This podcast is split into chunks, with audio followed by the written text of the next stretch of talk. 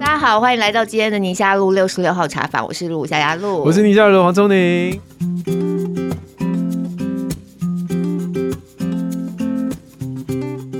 奶会有肚子不舒服的感觉吗？如果有的话，就是乳糖不耐或者是一种过敏反应呢？今天要特别来推荐鲜乳坊 A2 贝塔酪蛋白鲜乳，天然珍稀、健康安心的鲜乳，给不敢尝试的你。一般来说，鲜乳是含有 A1 跟 A2 两种酪蛋白，那其中 A1 贝塔酪蛋白是比较容易引发我们肠胃道会有一些过敏或发炎反应，就会让我们觉得肚子不大舒服。而 A2 贝塔酪蛋白呢，贴近我们母乳蛋白结构，比较亲和消化系统，就更容易来吸收在鲜乳当中的钙质或其他营养成分，是给孩子跟家人最好的选择。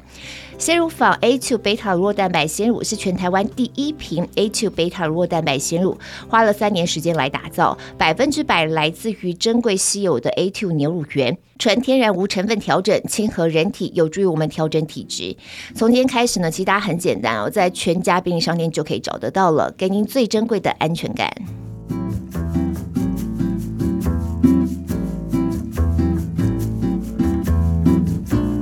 好，刚才我们有这个口播哦，是好喝的鲜奶这样子，然后。哎、欸，我其实搞不大清楚，原来平常就是喝鲜奶，我自己是很喜欢喝啦。但平常喝鲜奶就觉得好像就是一个日常嘛。嗯，我不像你，我知道你有乳糖不耐，因为我没有。对对对，所以我就是一直觉得说，哦，我不知道这中间学问这么多这样子。嗯、然后你记得我们在之前访那个杨家亮老师的时候，嗯、我们那时候就做 ESG 题目嘛。对。他还跟我们讲了蛮多 ESG 在最近台湾发展的状况，然后还有点到有一些他比较关注的一些品牌。ESG 是一二十三个字，我一定要替听友问，不然他们。哎，可是我觉得我们的听友应该知道 ESG。哎，也有新的听友，我们讲了很多了。对，新来的朋友，新来的同学，新来的朋友。一就是 environment，就是环境。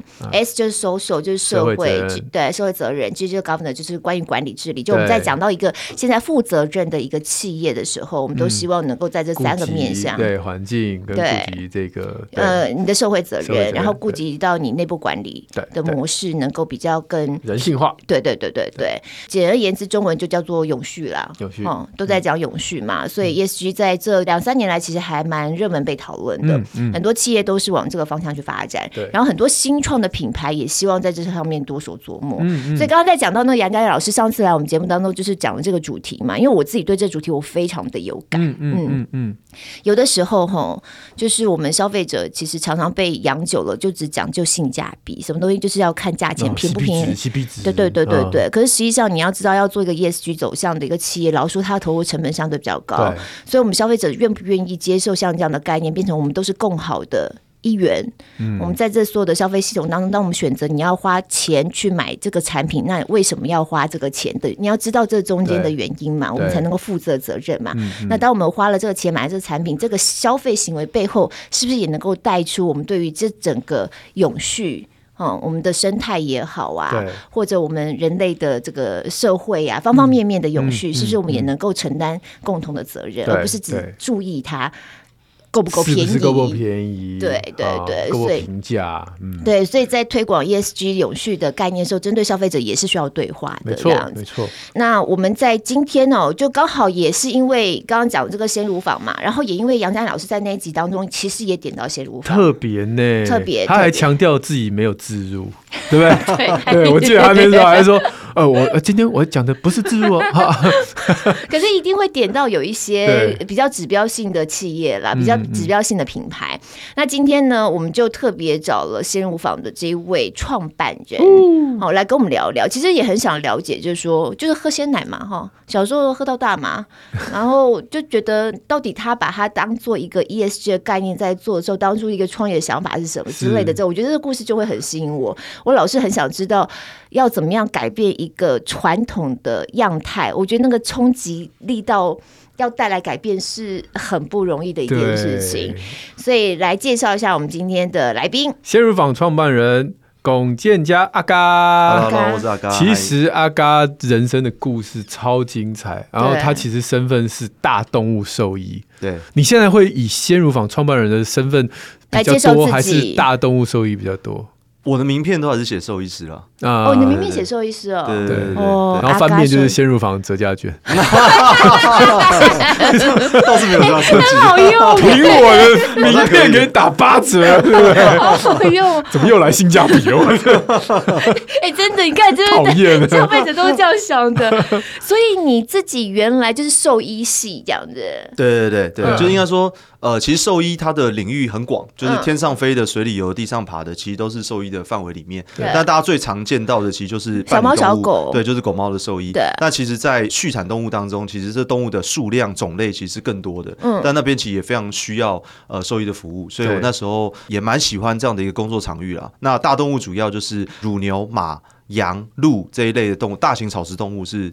他们是算同一同一国的同一群的，对对对，都就吃草的嘛，然后大部分都是反刍动物。那马不是反刍动物，但它的就是也归属在大动物这一块。但我现在主要的医疗对象都是乳牛了。乳牛，所以你从小就喜欢大动物吗？就是很有趣，就是我跟我爸跟我妈都属牛，所以好像那个一直跟牛有一种不解之缘。但是这当然只是那个，就只是一个一个形式。但是我我自己是觉得，跟不同的动物相处会有不同的感觉。就是牛有它的个性，马有它的个性。就是我。呃，其实最一开始有一段时间是想牛有牛脾气，其实牛比较像是傻大姐，哦，真的，就它比较单纯，然后像马就是比较有点小心机，就是它有点就是太聪明了，所以就会跟你玩点小手段。对，然后我就觉得，哎，跟牛相处其实还蛮还蛮喜欢的。那牛脾气怎么来的呢？就是对啊，它有时候会比较拗啦，就是你对对对，就是你有时候要做一些治疗，它就是有它自己可能固执的地方，这样。很难想，因为我们家有养狗也有养猫，我们就有宠物的家庭嘛，所以。当把宠物的这种小猫小狗个性套在牛的身上的时候，你是怎么样？你要跟它嗅嗅。摸摸，就是你要猫跟狗有时候会翻肚子来跟跟你撒娇或什么之类的吗？其实动物它有自己的社群性，就是不是每个动物它都应该要进到人类的生活当中。所以其实像牛，它自己有一个它的社会化的过程。所以像一个牧场，大概养两百到四百只牛，这是一个台湾的平均规模。那他们自己有就是学姐学妹，好，因为牧场里面一般都是牛牛有学姐学妹。对对对对对对。那所以他们里面要自己建立自己的社会地位。对，那所以其实我们人应该是不要太多的过度。摄入他们的社群里面，然后我们尽量避免打扰他们太多，让他们建立他们自己的相处模式。这样，嗯嗯嗯，对，他们的社群好妙，因为我学姐萌，对啊，叫学姐好萌。因为电影里面或者是去那个有马的地方，你可以看到马可以那边脖子那边弄来弄去啊，互相这样撕来撕去。我总觉得看到牛，他们都他们就好像活在自己世界，就自己吃草啊，就站在那边，他们到底在互动什么？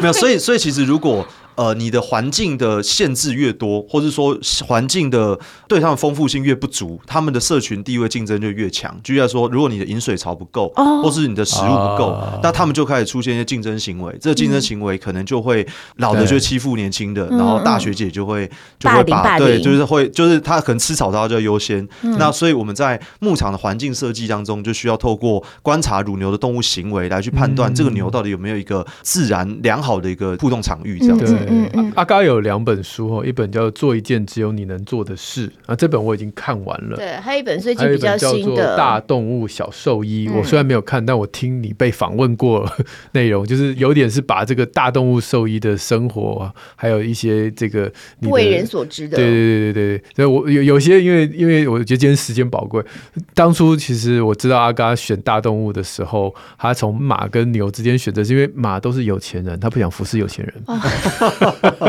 我前阵去的那个马桶就不是养马都很，我没有养马，不要这样子，因为我不有钱才带小朋友去骑马。那时候那时候举例子说，因为养马都是医生、律师比较有钱，那不抱歉，我们医生养不起，那个叫企业主才有机会。可是医生要看你是什么科，小科的还不是。有道理，对，小科小科医师养不起，不好意思。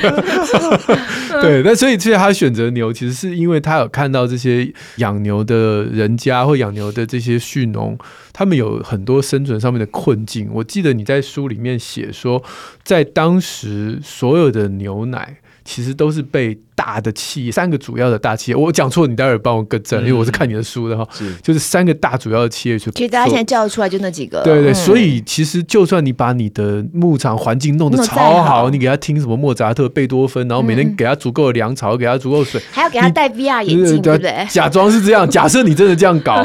但你最后卖的价钱是一样的啊，因为你最后它是被这些进到一个大水库里头，对对对，大水库，所以他这个阿嘎就在书里面说，他为什么二零一四年的时候时候开始有这个感动，要去做一个不一样的事情，就是因为那个时候就是黑心的油嘛，然后就有些、哦、有些被抵制嘛，那被抵制当然销量就减少，销量减少就最倒霉。因为那个黑心油那个品牌还有乳制品，所以最倒霉其实就是末端的多农。哦哦，所以一切就是怎么样？老师，我这样子读书报告有。对对，因为因为其实我觉得在食品的发展当中，就是慢慢的好像都走向这种追求效率的食品工业化去发展，所以其实牛奶它就是一个非常规格化、高效率的一个生产的过程。嗯，但是我在农业的第一线，就是我原本是一个都市人，但我走到了云林生活的时候，我发现就农业这个词叫 agriculture，对，那 agri 就是土地，对，culture 就是文化，对，所以其实农业是一个文化土地的载体。它是人在里面，然后用一种生活的情境所生产出来的东西，它不是好像工业的那种快速生产就可以做出来的东西，对，所以。后来我就确实有这种感动，就是说，哎，其实我认识好多的农民，其实他们的那个样子，他们过去生产者的这个形象是都看不见的，就是在产品里面，你不知道是谁生产，不知道他们是用什么方式生产，然后他带着什么样的一个想法来把这东西献给大家，其实这个东西是完全看不见的，对，所以我就觉得好可惜哦，就是真的认识这些农民之后，好想要把这个背后这样溯源的一个机制跟这个农民的故事，可以让大家有机会认识，这样，嗯嗯，所以这是一切的开始了哈，对对对。对对对，我是好喜欢你的一个想法，就是你在我手上拿到这本做一件只有你能做的事哦。就是我是翻到书的最后，这个书封的最后，我觉得我看到你这段话，我其实很有感觉，就是。你你就算是一个再平凡不过的人，可是你还是可以 do something，你可以为你在乎的事情可以发生。所以你就是告诉大家说，你去观察一下你身边发生的问题，要问一下我能够怎么开始做。我觉得这也是你刚开始在思考的问题，对不对？我能怎么开始做？对，因为我觉得我原本是兽医，只是一个单体动物或是单个牧场的这个医疗的协助，但后来发现其实有很多是结构面的事情。举例来说，哎，如果洛农的整个产销的这个收购结构没有做调整，其实它对牧场的一些投资是很难进行的。嗯，然后而且如果过去这个收购模式就是齐头式的平等，那当然大家生产出来的东西就是一个平均水准就好了，你就很难追求这种可能更动物友善的啦，或者说这个品质更高的，所以。就会有这种无力感，就是如果你没有真的去改变一些结构性的东西，那好像你永远都只是在永远在擦屁股，在在做一件很 routine，然后而且没有真正有办法做长期预防的事情，这样。嗯，所以当初你的鲜乳房，我记得在书上你是用集资的方式先开启第一批的这样的一个呃理想的达成嘛？那那个时候你就是用单一牧场。那你怎么去帮助这个单一的牧场去达到这个 ESG 的这个永续的这样的一个？或是就开始进行体制性的冲撞？哎，对。对，应该说我们那时候其实有点算是想要发起一个群众运动，所以我们那时候群众募资的名称叫做“自己的牛奶自己救”。嗯，那那时候其实甚至公司都还没有成立，但是我们其实看到了这个酪农的这个需求，还有说消费者想要食物履历透明的这样的一个在食安之下的这个心理不安全感的这个需求之后，我们想要作为其中一个桥梁。那因为也比较鸡婆，因为我对这产业比较熟悉，但我觉得这其实是。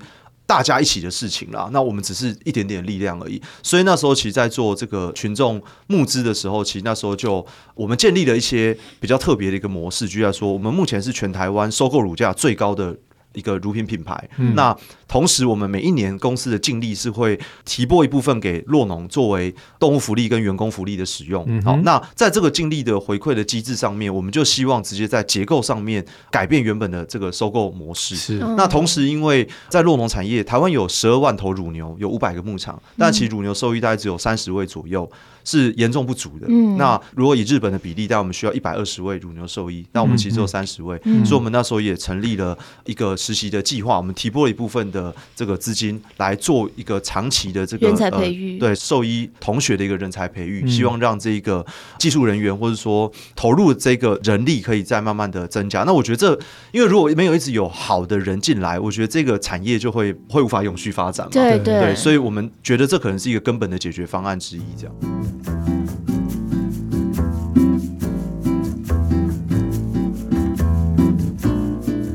过这是后话。可是回到当初你们刚刚开始做这件事情的时候，其实没有想到后面的发展会这么多嘛？你们刚开始就是想要做一个群众的一种活动这样子开始的。对，应该说那时候我们群众募资完成之后，那时候我们募到了六百零八万。嗯、那时候你们原预期想要多少？呃，没有，其实那时候我们没办法去，我们只是想。稍微测试一下大家对这个议题有没有有感？对，因为这毕竟只是一个群众运动嘛。对对对。对，那后来哎，有募集到了大家想要预购可能半年份、一年份这个牛奶，但我们甚至牛奶怎么生产都都还没有，都还没有。所以那时候我们决定需要成立一间公司，因为我们需要为这笔钱负责。哦那如果只是进到我个人户头，当然就不适合嘛。嗯所以那时候我们就决定用一个组织的形式。那我觉得那时候当然 ESG 这个名词其实还没有，还没有什么人在提及。那时候是哪一年的事？二零二零一五年，二零一五对，二零一五年的年初一月份，我们开始。做群众募资，嗯、那三月份公司成立，嗯，但那时候其实反而在二零一四年有个名词叫社会企业。那社会企业它的概念就是用商业模式解决社会问题。那时候叫呃 CSR 嘛，对不对？呃 CSR 就是企业社会责任，哦，那已经是很大规模的社企业。对，企业社会责任比较是你公司赚钱了，然后我把一些。盈余拿去做一些呃社会公益，对。但是社会企业的本质比较像是还没有赚钱，还没有就已经先想要把以后的钱拿去做社会的服务。它的概念比较是你在商业模式的本质当中已经融入了要解决问题的方案，没有错。所以你每买一瓶鲜奶，你已经有一部分的比例是要回馈给洛农的了，或是要直接改变这个结构了。所以不管你赚钱与否，你都在完成这件事情，对对。所以这个比较是我们当时的想要的设计的一个模式，对对对对对。刚刚你提到说这一个，因为你们收购价格高，终端售价高，那这一些价钱会回馈到刚刚讲三个嘛，一个是兽医的培训，对，一个是弱农的，还有对对工作的这个品质，对，还有一个是乳牛。我很好奇后面这两个，请问我们的这些乳牛现在得到什么比较好的对待？相较于之前，是他们有戴 AR 眼镜的吗？没有啦，那个最不重要的啦。有听了贝多芬的吗？好，对，因为其实我觉得大家对于乳牛的生活环境当然都很陌生，然后其实也无法判断到底呃乳牛的居住到底适不适合。我们合作的牧场，我几乎每个礼拜都还是会到场去做这个乳牛的动物医疗的一个呃健康检查。哦，所以你其实就是那个牧场的。那兽医了，对对对对对，我本来就是牧场兽医，人家就自己的乳牛自己救啊，自己 对自己的乳牛自己医疗。然后我们还有乳牛的营养师哦，对，专门帮乳牛做呃配方，对，然后还有他吃的什么草吗？对对对对，他吃，因为其实乳牛吃的东西很。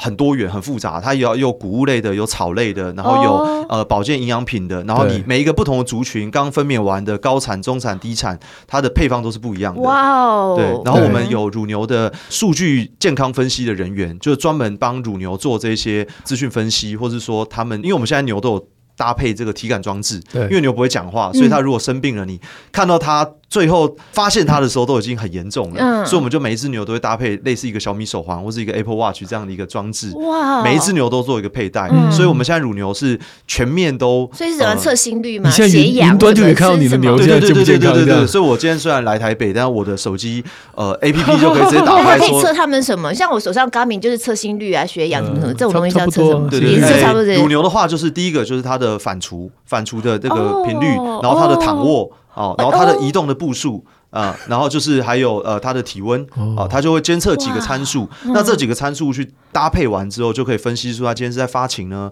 还是他今天是呃不舒服呢？那我们就可以尽早去帮他做治疗。这个不是每一个牧场都有的配置吗？呃，其实因为台湾的技术人员太少了，所以其实在国外有很多这种完整的顾问的这种服务，是在帮乳牛做一个健康的全面管理的。嗯、那台湾没有，所以我们就先建立这样团队，然后我们是完全免费提供给我们鲜乳坊合作的牧场做这种全套的。这种健康管理，你们就可以 demo 给大家看，我们可以这样做，这样子。对对对，然后我们会每一个月都会跟牧场一起去开这种经营月会，去看说，哎，乳牛的可能它的乳房炎的发生比例啊，它的育成率啦，那大概是怎么样，跟它的健康指标有关的，嗯、我们来协助，我们算是叫一个协同饲养啦，就是陪着他们一起共同来参与养牛的这个经营，这样。Yeah. 对，那另外就是两年前，其实有一个台湾有个台湾动物社会研究会，那它是长期关注动物福利的相关议题，嗯嗯、那它原本有设计一个动物福利标章是针对蛋鸡为主的，但是它呃在蛋对，那他在两年前他就发展了，对，最近现在想要代孕就买不到，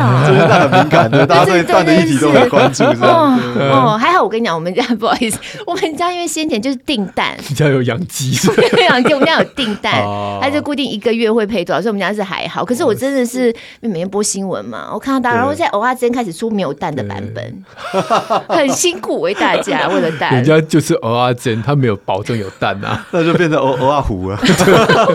不要离题了，等一下，不要乱离题。这两年来继续，对对对对。那因为他在两年前推出了乳牛的动物福利的这个标章，那其实这标章其实蛮严格的，因为它里面有十一项乳牛的动物福利，是是就贴在那个我们每次买的那个瓶子上面会有一个。不是啊，那那个很出街的。哦，那个是很出街。对对对，你们平常看到那应该是鲜乳标章。哦，对对对对对对对，那个那个跟呃动物福利。又是完全没有关联的，对。那因为现在这个动物福利，台湾五百个牧场，目前只有五个牧场拿到动物福利标章。嗯，那其中有三个是鲜乳坊的牧场，嗯，所以就变成是，其实我们也等于是比较具体的，是可以协助牧场在牛只的，不管是呃因为生病造成的淘汰率，或是因为他们因为健康而呃让乳牛在牧场的健康的时间可以更长，所以说最后甚至可以透过这样的一个标章跟标准来去呃认证。好，那这是我们目目前跟牧场合作的一个方式。这样，所以大家如果是针对 ESG 的概念，其实你可以认标章嘛，例如说在那个牧场标章应该是挂在牧场吧？因为对，我说如果是挂在产品上面有标章嘛，消费者能够辨识得到。呃，应该说现在这个标章呃比较多都是对牧场相关的认证，那就没有办法针对产品也可以。但是我们呃像我们现在其实有几支产品就也陆陆续续有挂上，那因为产品它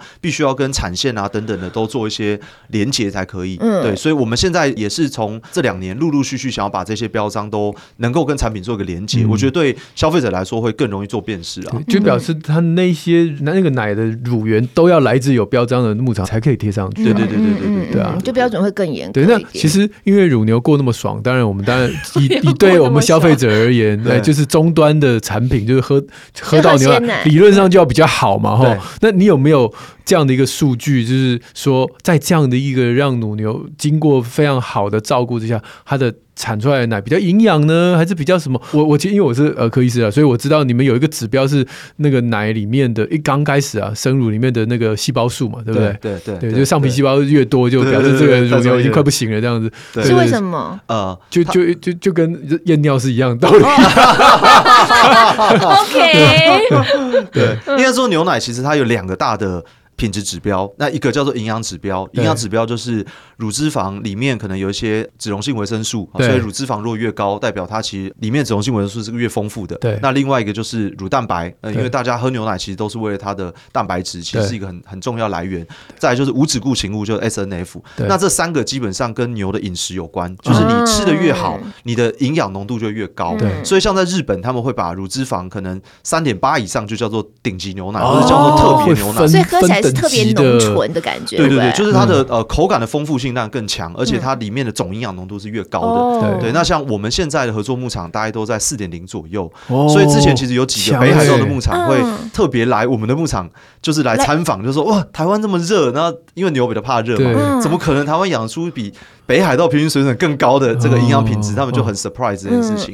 对，那我觉得这跟牧场的环境啊，然后牛只健康照顾跟它的饮食有关。而且你给人家吃营养品，我知道，我有听你。啊，对对对，牛吃我给人家牛吃中了维他命，呃不，当然不是这类似类似，对对对对对，其实真的会啦，就是像人的呃善存啦，一些保健食品啊，B 群啊，其实牛也有类似，但因为它单价也高，所以愿意这样子做的牧场相对就少一些。嗯嗯，对。那另外一个指标就是所谓的卫生指标，或者所谓的牛只健康指标。对对。那这个卫生指标有两种，一个叫做生菌素，一个叫做体细胞。那体细胞就是刚刚那个黄医师说的，就是你在挤奶的时候，那个乳房会多多少少有些细胞掉到牛奶里面，那这个乳房的细胞掉的越多，表示这个乳房是在发炎的哦。对，所以在发炎的乳房掉进去的体，我们就称之叫体细胞。嗯，所以我们的指标就是三十万以内就叫做 A 级奶，嗯，那三十到五十万叫 B 级，啊，五十到八十叫 C 级，啊，以此类推。但是其实我们平常喝牛奶喝喝不到了，因为都都都弄掉了。对，而且你你不会你不会看到上面有什么标示它是 A 级，因为它是全部都和在一起了。你不是对，因为你可能有 A 级、有 B 级、有 C 级，不同等级的牧场是混在一起的。对，所以等于是里面各种级都有了，它就是混合级的。对，那我们现在的牧场的平均水准大概都在二十万以内。嗯，那所以就是台湾的标准其实只有限制要三十就在 A 级了，但我们其实二十万，所以我还印印象很深，而且这三十万在台湾是算是用月平均来作为这个标准的。对，所以刚开始跟鲜乳坊合作的牧场，其实就也讲个案例，就我们有一个牧场，它进来之后，虽然我们收购条件比较高，但它其实饲养会变得压力会变得很大，因为我们其实没有在跟你算月平均的，我们是天天计价，每一次对，每一次你只要当天。高于三十万，你当天其实我们就不会用 A 级计价跟你收费，因为它的那个生乳收购价是差很多的。对，对，那过去其他牧场可能一整个月每一天的牛奶平均算下来只要三十万以内，你也许有五到十天是超过三十五十万的，其实 OK 啊，你还是可以在这个收购条件之内。虽然等于是没有一天可以放松，对，但我们当然觉得，哎，我们既然做单一牧场，而且牛奶是天天生产产品，你当然不应该会有一个浮动。呃，就是可能你今天喝到的，其实如果不是 A 级，其实我觉得对消费者就很难负责。但这个这个乳牛不健康的状况下，它的奶对我们消费者喝了会怎么样？对，哎，我因为我是感染科医师啊，就是。他们是不是那抗生素也会用比较多吗？还是什么的？现在现在真的消费者对畜牧业的理解好像也是这样。嗯，对，应该是说，如果你这只牛是有乳房炎的，你当然需要帮它做治疗，因为其实这样对牛也是一个呃良好的医疗照护。对对对。只是你如果做抗生素治疗的话，你这个奶是要把它废弃掉，它有一个停药期，就说哎，你有就举例说像 OK OK，所以不会残留在我们末端的这个奶里奶里。对对对，但是它中间有一个风险，就是因为呃政府会列出哪一些项目是它要检验的。嗯。那如果你今天用没有在这个里面的呃药品，也许就会有这样的存在风险，或是其实有时候你已经有通过它停药期了，但是它药品还没有完全代谢掉，所以它也有些小量的残留。对所以我们就做两件事，一个是说我们会提供牧场在牧场里面已经停药完的牛，我们就提供给他抗生素快筛，先确定他快筛都有通过了，他才交奶。那一般的牧场是。整桶奶都送到工厂了，他才有办法做整桶奶的快筛，就无法做单一牛只的一个快筛。对，那第二个就是我们的呃兽医，像我就会直接在现场去确定这些牧场会有哪些用药的管理，他用哪些药，然后这个药其实本来都在我们的检验范围内哦，还有它的用药的流程是不是符合我们所期待的？那这就可以回到更源头端去管制这件事情。这样，所以你如果经过这样子一个很棒的牛只的照顾，我们末端消费者。喝到的奶，第一个是会比较营养。第二个是它会比较没有安全的风险，品质上是稳定的。对对对，就是品质的，应该说它真实的营养浓度也确实是比较高的。那再就是它的呃卫生跟这个食安的风险相对会再更低。对，因为我觉得人性啊，哈，ESG ESG 大家啊唱高调，觉得对我们环境要友善，但其实最在乎的还是我。那我今天多花这个钱喝到我肚子里，到底有什么好处？我觉得一般人还是会难免的，人都是自私的，会往这个方向想。所以我只是想要说，哦，今天我们牛过那么爽，但。其实对我们是好的，嗯那那员工过那么爽，对我们是好的吗？员工过，是啊，就是我觉得这个你不想员工过那么爽，我们当我们是员工的时候，我也想过很爽啊。我并没有对过不爽有负面的解读。你对于你工作的投入其实是不一样的，你心态不一样，你投入的状态会不一样。怎么怎么样照顾他们的工作品质？我觉得我们一开始的想法比较是我们。我们在我们公司里面其实不讲员工这个词，我们比较希望大家都是一个共同合作伙伴。伙伴对，现在有多少人？我们现在八十个伙伴。哦，对对对。那如果有一天这个公司是大家共，因为我们一开始是群众募资起家的，对，所以我们比较是希望用共创的想法去看待它。嗯，所以大家如果在不同的生活跟家庭的需求当中，如果没有被满足，其实你也很难在工作上上面可以无后顾之忧嘛。是，对。所以像我们的公司里面，我们是开放，可能有带小孩可以来公司上班，或是带狗猫宠物。带兔子等等的，那你也可以。他们如果身体不舒服的话，我是说，不是小孩，是狗猫宠物。对对对对对对，你也可以看一下。对对对对对，就是有一个那个公司有兽医，住公司兽医。对对对。所以如果带来的时候，当然这个大家就会互相交流嘛。对对对。然后而且我觉得我们还蛮就是会互相照顾，就像如果有人带小朋友来，然后可能这个我们有一个。小小的一个游戏区，或者说伙伴们会互相 take care，就是家人带来的呃小朋友等等的。然后我们之前也长期跟就是一些南部的一些农民合作，就是我们有订购一些蔬菜箱，在中午的时候，我们有个御膳房，就是公司伙伴我们提供食材，然后我们公司伙伴有一些还蛮喜欢煮饭，或是有想要学煮饭的，嗯、我们就会在那个场域当中，大家各自自由报名，有没有想要服务各位伙伴，然后我们提供食材。哦、其实那时候是一个很开心的交流时间。如果大家没有人想煮，我们也会请外面的阿姨来准备午餐来给我们吃，这样，嗯、对对对。那所以呃，我觉得现在有没有缺人呢？我们一直都缺人。你是要去当员工还是当阿姨？我有点搞不清楚，问题问在这是要切哪一个职业？没有，我帮大家问问，帮大家问问嘛。哇，因为我在讲 ESG 的时候，我觉得 G 的这个部分往往是要没有被看到的部分呢。但实际上，我们常常在讲啊，什么育儿友善啊、亲子友善，职场是很重要的一块，对女性来说。对对对，而且其实像我们后来 ESG 其实是依循一个叫 B 型企业的一个指标，B Corp 对 B Corp。那 ESG 比较是一个概念，但是它明确要做什么，在 B Corp 里面有两百多个项目来去引导我们。对，要拿到 B Corp 其实很困难。对对，我们大概花了三年的时间，最后才符合 B Corp 的这样的一个规定。那它其中有一个，就像说，哎，你的不管是公司的董事会的组成，哎，女性的比例有多少等等的，它其实是很在意这种平等平衡的这样的一个指标在里面了。在乳业里头，你们做这样 ESG 的这个方向在做，你觉得对整个产业结构这几年来说，这个产业你有看到有一些什么样的冲击？你就是那个鲶鱼有没有带一个鲶鱼效应？第一个是，当然我觉得回到牧场的这个价值来说的话，因为过去其实收购条件过低的时候，其实农民的经营压力是很大、很辛苦的。那其实去年在全世界原物料高涨的时候，我们也是率先先帮洛农的生乳收购价格提升的单位。那后来我们还协助农民去做倡议，希望整个产业重视这个问题。所以后来在去年五月的时候，就是。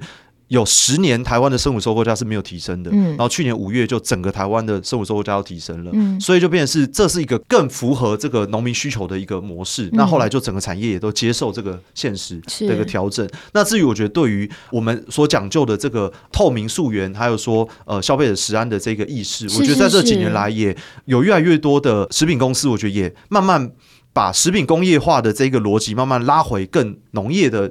这个视角一些，就是因为这是一个一级农产品嘛，对对。那我觉得现在是看到大家慢慢也在这个食农教育上面有有这样的意识了。哦，对，这几年蛮强调食农教育这几个字。是是是，嗯，因为你刚刚讲到文化嘛，其实农业就是关乎土地的文化嘛。对，我刚才听到我就觉得我好被说服，就是这种年轻的企业就会让大家觉得不是只是喝牛奶这件事情这么简单，它背后是有故事的。嗯，对。所以要整个这样子营运下来，从二零一五到现在。的好吗？因为对一般讲社会其实就觉得不赚钱的吧 那种。对啊，其实我觉得这一条是一个非常非常难走的一条路，因为我觉得企业一般就两种，一个就是非盈利组织，那一个就是完全这个就是要盈利，对，就完全以募款为主嘛。那另外就是纯获利的企业，那光纯获利的企业，我们之前讲说就是五年内没有倒的，大概就只有一趴了。那更何况就是你在过程当中又想要兼顾一些社会使命或者要解决社会问题，我觉得它的。不管是压力或者在资源分配上面的稀缺度是更艰辛的，所以我觉得我们还是算是经营的蛮辛苦的。但至少这一条路上，嗯嗯、我觉得我们这群伙伴大家一起想要完成这个目标的那个意志力，我觉得也够高啦。所以我觉得我们至少现在还活着。那目前也看起来这个商业模式是有可长久持续性的，对。对但是我觉得这个挑战确实，我觉得是超过想象很多了。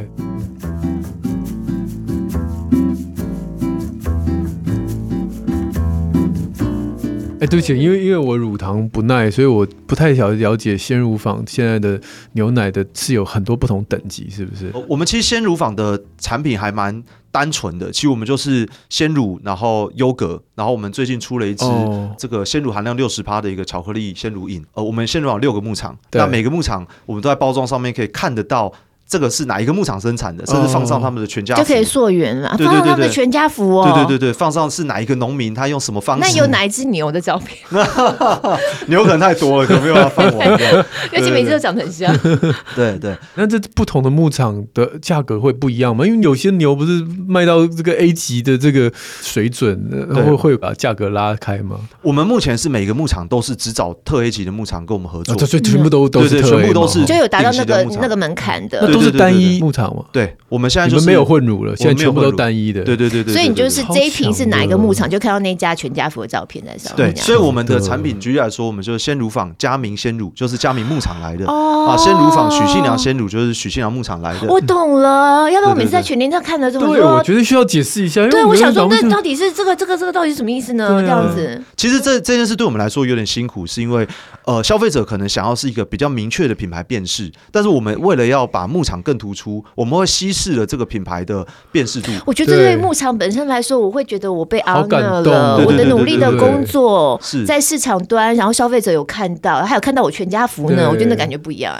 对，其实我们很想要让农民是感到养牛这件事是值得骄傲的，而且他也更愿意为这瓶牛奶负责。真的，所以当他，因为我们是觉得生产者过去都是藏在品牌后面，他们永远都看不见。但我觉得其实这些流汗的农民，他如果有机会被看见，我自己是觉得是一件重要的事情。对，对，所以我们那时候就是选择采用这样的一个形式来做这样的一个包装。嗯，对。那后来刚刚说等级来说，因为我们最近呢也有发现，在饮食习惯的需求当中，其实我觉得现在大家在乳品的摄取当中，有些人会可能会对乳制品过敏啊，或是可能不方便饮用啊等等的，所以我们现在还有一个比较独立的等级，是叫做 A two 贝塔酪蛋白鲜奶。那这个 A two 鲜奶是呃我们其中一个牧场叫丰乐牧场。那这个牧场的老板他很有意思，他是台湾非常少数的种牛畜牧场，就台湾的种牛场很少。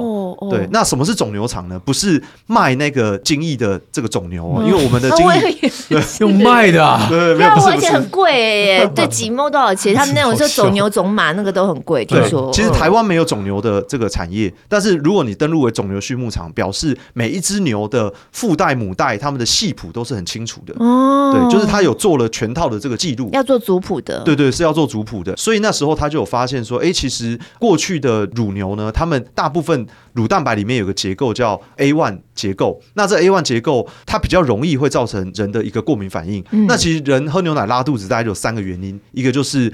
可能乳糖不耐，好，另外一个就是牛奶不卫生，好，就是放太久了生菌滋生。第三个就是乳蛋白过敏，对，那大部分可能都是轻微的乳糖不耐加上轻微的乳蛋白过敏加在一起，你就造成了一些不适反应。对，所以你解决任何其中一个部分，可能都会造成你的身体的适应性可以好一点，对，好一点，对对对。那呃，因为人的母奶是 A two 蛋白结构，那牛奶是 A one 结构，对，所以有一些人就会觉得，哎，这好像是一个一个会有一点排斥的，对对对的一个理，那不是。每个人都会有这样的一个状况啦。嗯嗯、那我们后来就发现一件事，就是，哎，在乳牛最原始、最原始期，以前好像也是 A two 结构的，哦、但是在长期育种之下，哎，不知道为什么它就。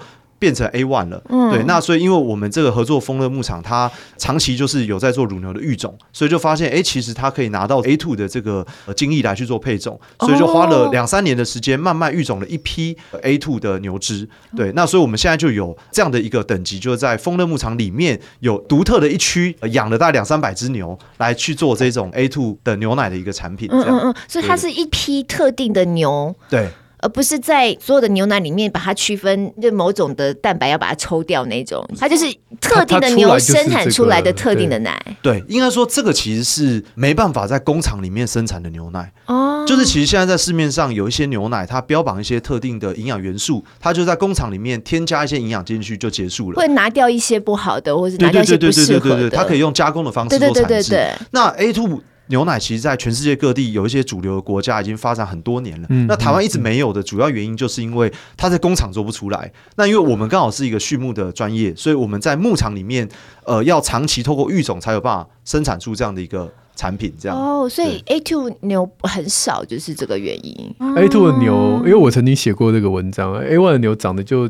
就像阳明山的黄牛，好多种啦，不是不就很多种。天哪，对吧？就它长得不是黑白相间嘛，对不对？牛就是拿来煮面的啊，不不不是真的黄牛，不是长 长相像那样的牛就拿来煮面的。呃，应该说现在的和氏灯牛其实也有 A two 品种哦，因为就只要它能够配出来，配出来就可以。对对对对对，所以我们现在其实都是因为在国外其实就做了蛮多的这样的一个研究之后，其实现在国外的种牛就是有一些就是它是合适的牛的品种，但是它是 A A2 基因的，对对，所以我不能再以貌取人了。对，所以从外形已经看不出来了。对对对对，所以我们就会帮牛去做基因检测了。对对，做基因检测来确定它是不是这个 A one 的。又是一个单一牧场了哈。对对对对，很有趣。哎，我想问一下，那刚才讲这六个之前你们合作的单一牧场，将这是第七个吧？还是说哦没有没有，这六个其中这是六个其中一个，是我们合作第一个牧场。他们的末端的牛奶，你们喝得出差别吗？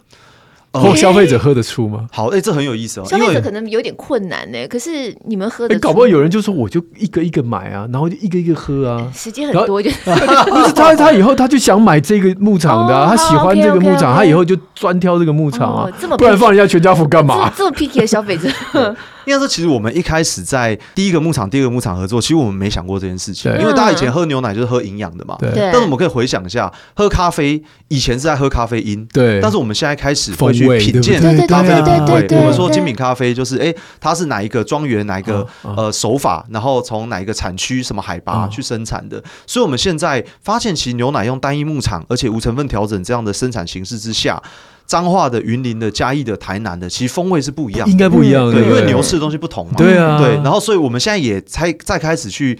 品味这些牧场，然后去品鉴这个牧场，我觉得是一个非常有趣的。因为我们其实牛奶有很多的应用。其实有些家庭是小孩喝牛奶，那爸妈是喝拿铁，那你要怎么搭配它的咖啡豆去做选用？对，这边是很有意思的事。就是某某牧场特别适合跟咖啡配在一起之类的。对，因为我们有很多独立咖啡店是我们的客户，那这些独立咖啡店他们都超级专业的，就他们对风味的拆解是非常非常厉害的。所以他就说：“哎，那我们六个牧场都配送给他，他品完一轮之后发现，哎，我的咖啡豆最适合跟。”哪一个搭配？哇，所以我觉得很有意思。喝生乳的话，可能会喝得出区别。如果加工之后，生乳喝得出区别吗？呃，生乳，因为我们现在的鲜奶其实它也算是一级农产品，它是灭菌之后装瓶就是鲜乳了。嗯嗯对，那生乳是不得直接贩售的，就是因为它里面还是有生菌嘛。对，对，那生乳当然一定可以喝出风味差异，就可以。但其实鲜乳其实还是还是可以的，因为它的加工等级没有这么高，它不是一个复杂性加工，对，就只是做一个简单的灭菌而已。对，所以阿刚你自己喝不喝？你现在搞得我好想去买全部。我就跟你讲啊，我其实就想问阿嘎喝不喝出来，因为我觉得那可能也是要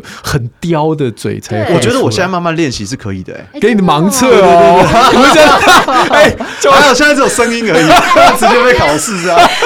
不过我没办法，你看我以前超生的便当我都可以吃得完，所以我就是有点困难。但是我觉得这有点是需要呃学习品味啦，所以不管是呃红酒啊，或是说你说茶啦，或是咖啡啦，就是如果你没有经常喝，或是说没有有意识的去品味它，对，其实我觉得就当然不容易去区分那里面的差异啦。哎，找一个牧场，然后每天喂那个牛吃草莓之类的，吃草莓，喝出来的草莓，草莓。我我举例来说，像像呃，我们在台南的这个地区，它有一个算是台湾在地玉米的一个产区，所以台湾在地的台南这边会有一个特殊的原料，叫做清除玉米，就是清除是储存的储，备字边这个储，那它就是类似用泡菜的腌制方式去发酵这个玉米之后，所以它就是有个酸酸的这个口感。那但牛吃进去转译之后，它不是酸的，但是它就会有一种独特的在地风味去做展现，这样。哇，是不是？是不是？我突然，我真的没想过哎。但是因为过去我觉得很多的牧场混合生产之后，而且又在都长一样了，对，又在工厂端去做一个风味调整，当然你就完全喝不出这个东西了。对，市售大家喝起来就是一模一样，现在反而是让大家可以有一点市售那个不同的那个大企业出来的，其实也是也是彼此之间是不一样，可是那是工厂调出来的。哦，就他们的希望，他们产品都长这样，独特性，对对对对，所以你会你喝得出啊，这是这个牌，这个牌，可是那个不是天然出来的，不是原始的差异，不是原始的差异。哇哇，好哦，还蛮好玩的。对，刚刚讲到的是洛农，再来就是员工，然后再来牛只，然后最后这个我们的 ESG 或者是这个获利有一部分是给兽医，然后兽医的培训好像刚才有提到你们有在一个计划。哎，我问一下，我看到照片上。你也带听诊器哎？啊，对啊，对啊，那是是要听什么？牛的心跳吗？因为其实牛体型很大，所以我们能够做的检验的工具其实没有非常多，所以我们主要就是两种最常用的医疗工具，一个就是直肠触诊，就是我们戴上长手套，然后可能手我会手就伸进去了，就会从直肠进去。那直肠进去之后，我会在腹腔里面探测它的可能肾脏啦，然后。膀胱啦，然后他的子宫啊、卵巢啊等等。可以手可以伸这么长吗？牛这么大只，他可以这样，它可以这样捅，他不会踹你哦。其实牛的，就有一些年轻的牛，它还没有很适应，一开始会有点不太习惯，但是其实后来它就非常自然了。就是你手伸进去，它还在前面吃饭，它也完全无感这样。对，因为它体型大，其实我手也没有很粗，所以它是还 OK 的。这样就都摸得到。你刚刚讲的很多脏器耶。对对对对，所以其实以前有一个，所以兽医手要长一点是这个意思吗？对，其实你如果身高呃够高，然后手够长，其实还是还蛮适合这个，还是有好处的啊。因为有时候要助产啊什么的，你你肉牛，因为你小牛一只就四十五公斤了，啊，然后你有时候牛在很深的地方，你不好拉出来嘛。这工作就不用担心 ChatGPT 取取代了，就 不用担心 AI 取代了。对对对对对。AI 说：“我不要，那没办法。我的资料库没有这个，我不要把手，我也没有手，我也没有手。哦，那另外一个就是听诊。那因为听诊的话，就是我们主要会听它的一些肠道蠕动音啊，或是它的心音啊，然后还有就呼吸的声音啊等等。因为牛可能有时候会有些拉肚子啊，然后或是说可能有一些肺脏的可能呼吸道感染啊等等的，就是会比较容易去找到这些问题啦。对，所以这都算是我们比较常用的一些工具。对，因为我只是我是 suppose。你的听诊器要很大颗啊？哎、欸，其实没有哎、欸，我们就是用一般人的听诊器是一样的大小的。对啊，对啊。那你们在 ESG 也有针对下一代人才培育的部分，你们也蛮蛮注重这一块的。对，因为其实我觉得，如果讲到永续，就是一个呃人才的永续，当然应该说有好的人才加入这个产业，它才是永续的一环嘛。对对。但是我觉得，其实农业一直不是一个很 sexy 的一个工作，就是大家不太会觉得那是我理想中的职业的一环。嗯。对，所以其实现在有越来越多的牧场慢慢流失掉。以前大概有一千两百户养牛户，现在只剩下四百八十户。嗯。对，那刚刚说乳牛兽医又严重不足，其实它其衍生的是一种食安风险，就是乳牛的健康跟医疗跟用药管理没有这么充裕的。呃，医疗人员的时候，你中间当然就会有一些没办法尽善尽美的地方。是，对，所以我们现在就是有寒暑假有一些实习的媒合。我们现在大概有一百多个兽医系的同学加入过我们这样的一个实习计划，嗯然后透过这个实习计划毕业的同学，现在大概有将近十位是真实成为投入这个产业了。所以原本大概三十位，我们。加了大概二十五趴左右，欸、那这个很多，对，比例还蛮高的。对啊，对啊，对，但是当然还是严重不足啦，嗯嗯，就是比例上还是还需要更多，而且还有一部分就是像洛农的农二代，他们可能回来之后，他们也需要充实他们的一些技能，所以我们的顾问团队也会协助他们来做这个技术上的一些提升。这样子，那你们有开那种暑假暑期营吗？比如说可以国小的那种从小培养起。因为我们家不是有一个很喜欢动物吗？对，我刚刚就在想要说，对，他喜欢动物，以前都在讲说，哦，那你以后当兽医，然后好。像直接连接就是你就可以猫猫啊狗狗啊，你就兽医院的这种连接，然后就没有想到说你可以去牧场啊，嗯、哦，然后把然后把手伸到 牛的里面去这样摸的，就不会有那种连接。对，阿嘎的书上其实有讲，他当初在做那个大动物兽医的时候，他的老师都都说又来一个唱高调的。就是很多人可能就说我要当大动物兽医，然后过几年发现同学都赚大钱之后就散就离开了这产业，对啊，所以其实这个是很现实的问题。嗯，是啊。不过现在也有呃比较多这种探索型的一个，像我知道桃园兽医师工会，它就是会办那种暑期的一个礼拜的这种兽医的，应该是办给国高中生的参加的。那它就是狗猫的，然后大动物的，或是说其他可能实验动物等等不同领域都会做一个探索，这样比较好，因为我们这种国小的。那个属禽都是小动物，对啊，都是狗猫的这种，就可以接触更多元的动物环境啊。对对对对，你摸过肾脏吗？来大动物兽医摸一下牛的肾脏。对对对。那时候我去菜市场就说的也是，哎，我去菜市场就看到牛舌。对哦，说的也是，但是不会。这样看起来就好吧，还不止摸到，直接摸到腰子。好，我们今天邀阿嘎聊他的两本书的内容。这个大动物小兽医是做牛做马的出诊人生，还做一件只有你能做的事。好，不要念反了哈。你刚刚那个不要剪掉吗？太太蠢。我们从来宁夏路都是出丑的，不会剪。然后今天。刚才我们有在那个这期节目最前面就讲到这个 A two 贝塔弱蛋白嘛，是是。对，拿到这稿的时候，我想说什么东西，什么东西，什么东西，现在完全不知道自己在念什么。现在完全明白，而且知道说原来真的是完全不一样，而且为什么这么特别？也欢迎这个听众朋友跟阿嘎挑战哦，这个六个牧场单一牧场的给我们盲测一下。对，如果你能够盲测每一次都可以喝出哪个牧场。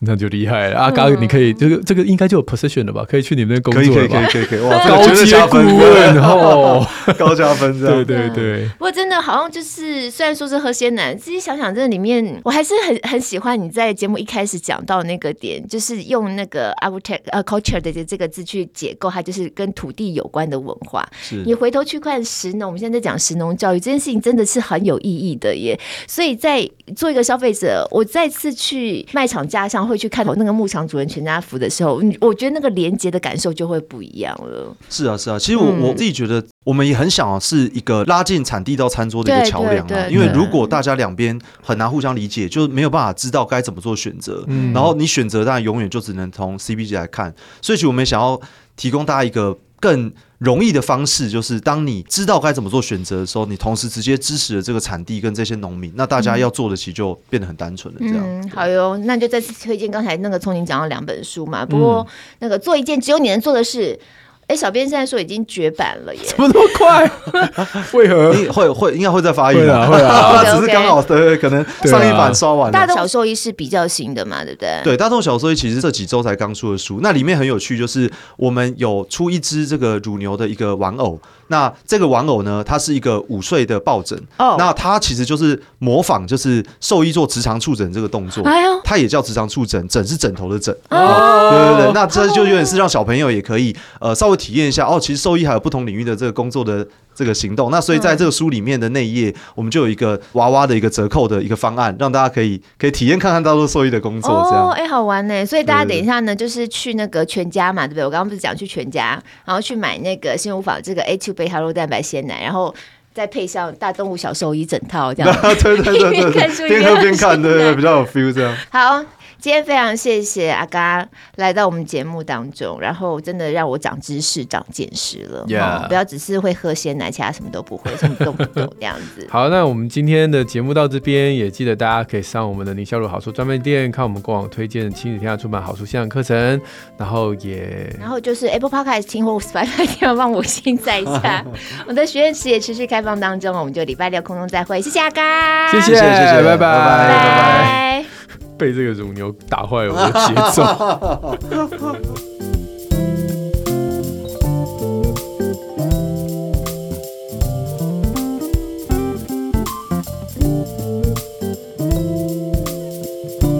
就是你在我手上拿到这一本，就是你能做的是。哎，哦，对不起，看反了哈。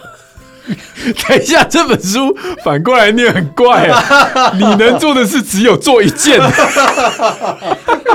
你能做事没有看这篇是什么？做一件只有你能做的事，不要读反了。夏主播，原来还有这个诠释方式，我正在了解。夏主播，夏主播。